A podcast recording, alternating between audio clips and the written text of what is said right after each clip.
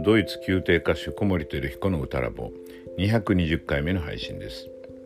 今日は声楽文化資料室で憂鬱室の罠という話をいたします。えここのところ仕事が立て込んでいたりして配信が滞っていて申し訳ないです、え、なんとかペースをまた作りたいと思っていますのでよろしくお願いします。それではどうぞ。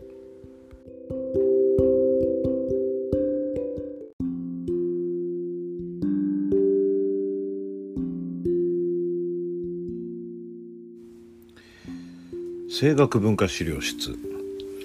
えー、今日はですね「憂鬱室の罠」というタイトルでお話してみようかなと思います。あの憂鬱室というものについてはあのすでに、えーと、4つの気質のところでお話まずしてますよね。えーと、と56のエピソードではエピソードでは4つの気質の3回目であの憂鬱質免疫質の罠に気をつけるなんて話をしたと思います。それ以外にでもですね、まあ、ちょっと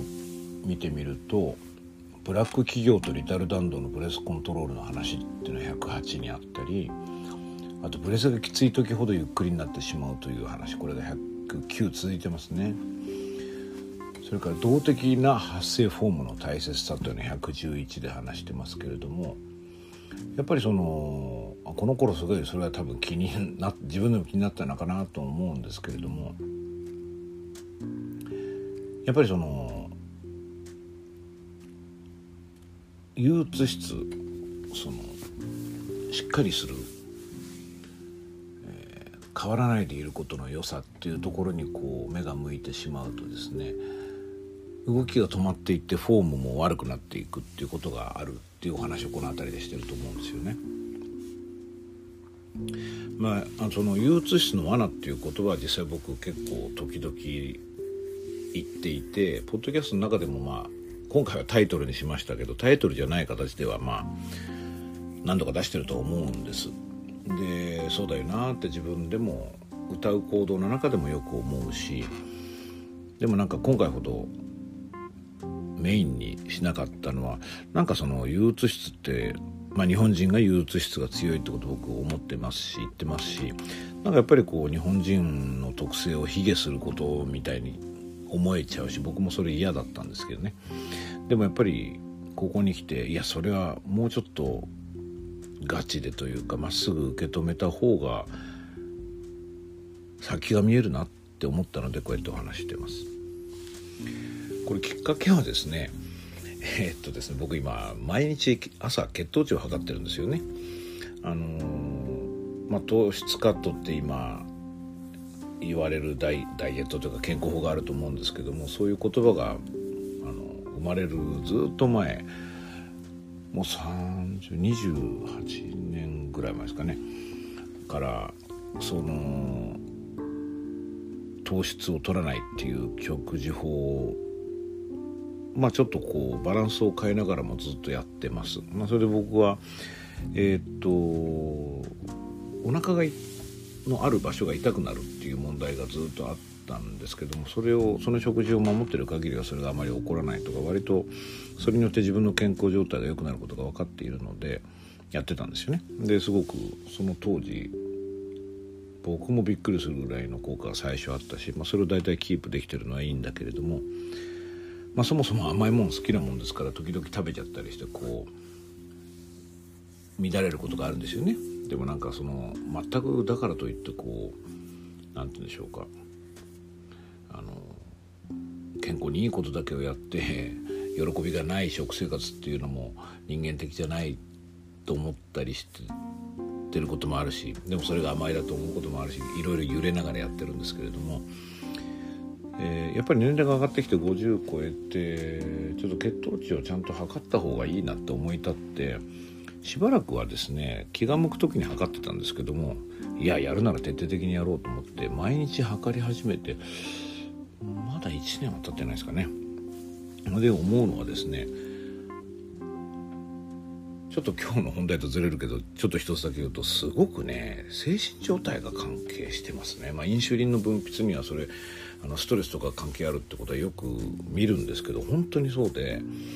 なんかこう仕事がうまくいってなくて不安がある時っていうのはすごい高くなるんですよねその前の日の夜に例えばあんまり糖質取ってなかったりしても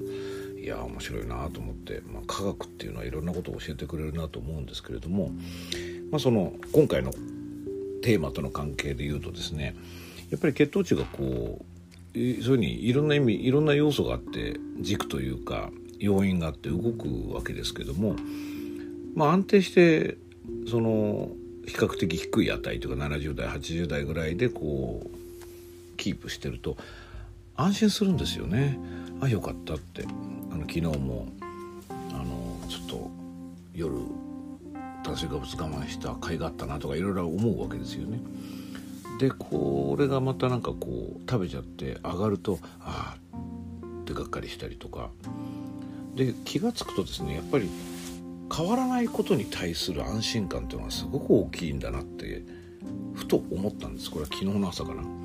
そんなにそうなんだな当たり前のことですけどね。でキープできてるとやっぱ安心なんですよね。あの平和な日常というか。で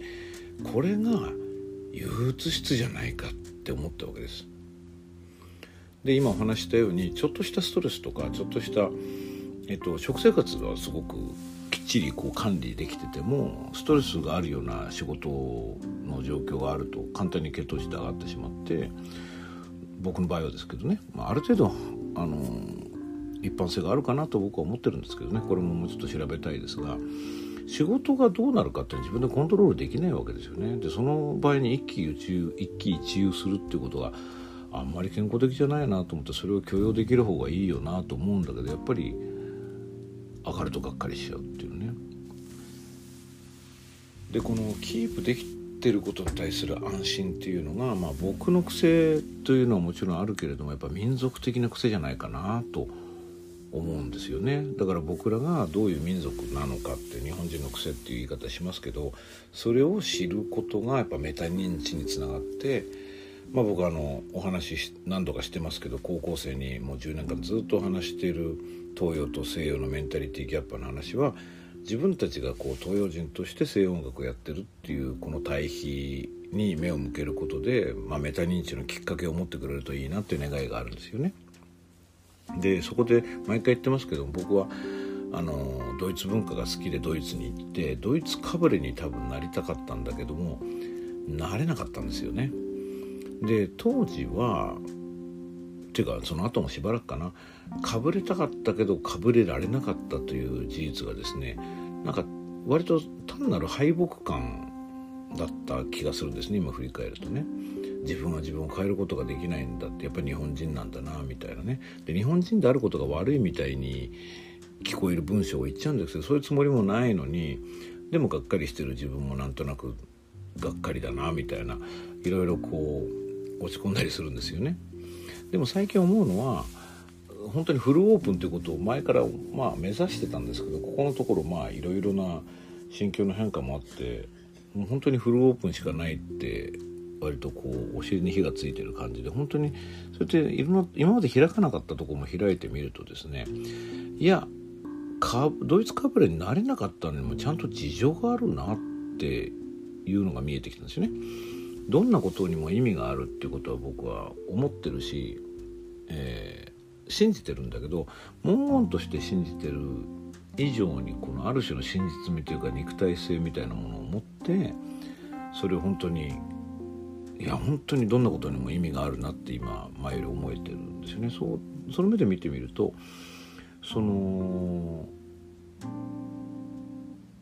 ドイツかぶれになれなかったことからも何か絶対学びがあると思ったからこうこれを今まで以上にテーブルに出すようにしてるんですけども同じようなことで血糖値が変わるとがっかりしちゃうていうここからも絶対学びがあるなっていう匂いがこうプーンとしたんですよね。で今日の話なんですけれども僕あのまあ、レッスンとか教える場面で「キープ」っていう言葉をある時期から使わなくなったんですよ意識これは意識してなんですけどっていうのはキープっていうことを言うことによってその止まる固める動かさない安定、まあ、安定はいいことなんだろうけどね動かさない静止状態になってしまうことがすごく気になってでもねあのこのポッドキャストで最初の方にもお話してますけど腹式呼吸の話をした時に胸郭はキープするってことがあるわけですよね。胸郭を広げた状態でキープすると。そういう意味でキープはいいことなんだけどキープっていう言葉を使っちゃうと結果がなんか悪くなることがすごく多いなっていうことに気づいてやめようと。で自分でもキープっていうと止めてる感じがするしね。でなんかステイっていう言葉をその分多く使ってもステイっていうのはデビッド・ハーパーがよく使っててなんだろうね。同じようなことなんだろうけどあとホールドですかね、まあ、キープとホールドって同じことじゃんって思わなくもないんだけどなんか僕が僕のまあ英語感覚なんていうのはねあの大したあの正当性がないかもしれないんだけどもステイとかホールドの方がちょっと積極的な能動的な感じがするんですよね。キープっていうと。動かしちゃダメだよみたいなこう積極的とは言えないなんかこうマストでやってる感じがするので、まあ、それ使わないようにした。で例えば声の今英語の言葉が出ましたけどドイツ語でねあのシティメジッツってなんて言うんですよね声が座るって言うんですけどジッツっていうのは座るっていう意味の動詞ですけど例えばジッツっていうその座りっていう名詞もあるんですよね声のジッツ座りがいい悪いみたいなことを言うんだけれどもまあこれはあの今僕ら民族の話してますけどもこれはあの人間全体が持ってる憂鬱質の問題にもつながるかと思うんだけどどっかにこう声が座ってて同じとこにいつも響いてなきゃいけないみたいな感覚ってやっぱ持ってる人多いと思うんですね。それで声のその響く場所もはめるとか当てるっていう言葉がやっぱ使われて僕これ自分では絶対使わないしあのまあ生徒さんがはめるっていうような言葉を言うとうんはめるっていうふうに考えればいいかななんてことは言うもんだから今どんなことを気をつけて歌ってるのって僕が聞いた時にあのここにはめようと思ってますみたいなことを言う子がですね僕がはめるって言葉があんまり好きじゃないっていうのを分かってるからかその後言い方を変えたりするっていうことがあってまあなんかそういう僕の好みであんまり使う言葉まで解説しちゃうのは良くないよなって思う反面やっぱその「はめる」という言葉が導くその憂鬱質的な危険をそうやってちょっと知らせてんのかなとも思わなくもないんですけどね。えっと、まあ、サイレンというティップがあると思いますけどもこれはちょっと今エピソードナンバーすいませんパッと出てきませんが、えー、概要欄にできたら入れようと思います。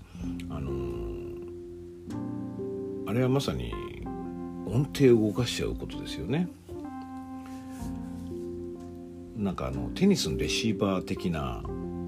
動的平衡的な態度がいいってことはしょっちゅう言ってると思います。つまりでテニスのレシーバーはどっちにどこにボールが来るか分かんないんだけどどこでも飛びつけるようにまあ派手に動いてはいないけどもこう膝を曲げてこう体重移動が簡単にできるようにこう待ってるわけですよね。ある意味でパッシブなんだけどもすごいアクティブですよねその点ではね。どっちでもいけるぞっていうこうあのどっかり座っちゃわないで待ってるんだけどもこうフレキシブルっていうかね。これなんか僕ねこれ多分ポッドキャストで話してないんだけどもなんか実際も持ったことないですけどうなぎをねぬるぬるしたうなぎをこう持っておおってこうつかめないんだけれどもこう持っていてあのー、落とさないようにするとかあるいはスプーン競争ってありますよね。今そういうの体育祭とかでないかもしれないけどもスプーンにこのピンポン玉とかなんかそういうもの乗っけて走るなんてすごい大変ですけどそれやっぱり落ちないように細かくこう気を使いながら、まあ、動的にでもあまり派手に動かしてるわけじゃないから見た目は割と性的なんだけども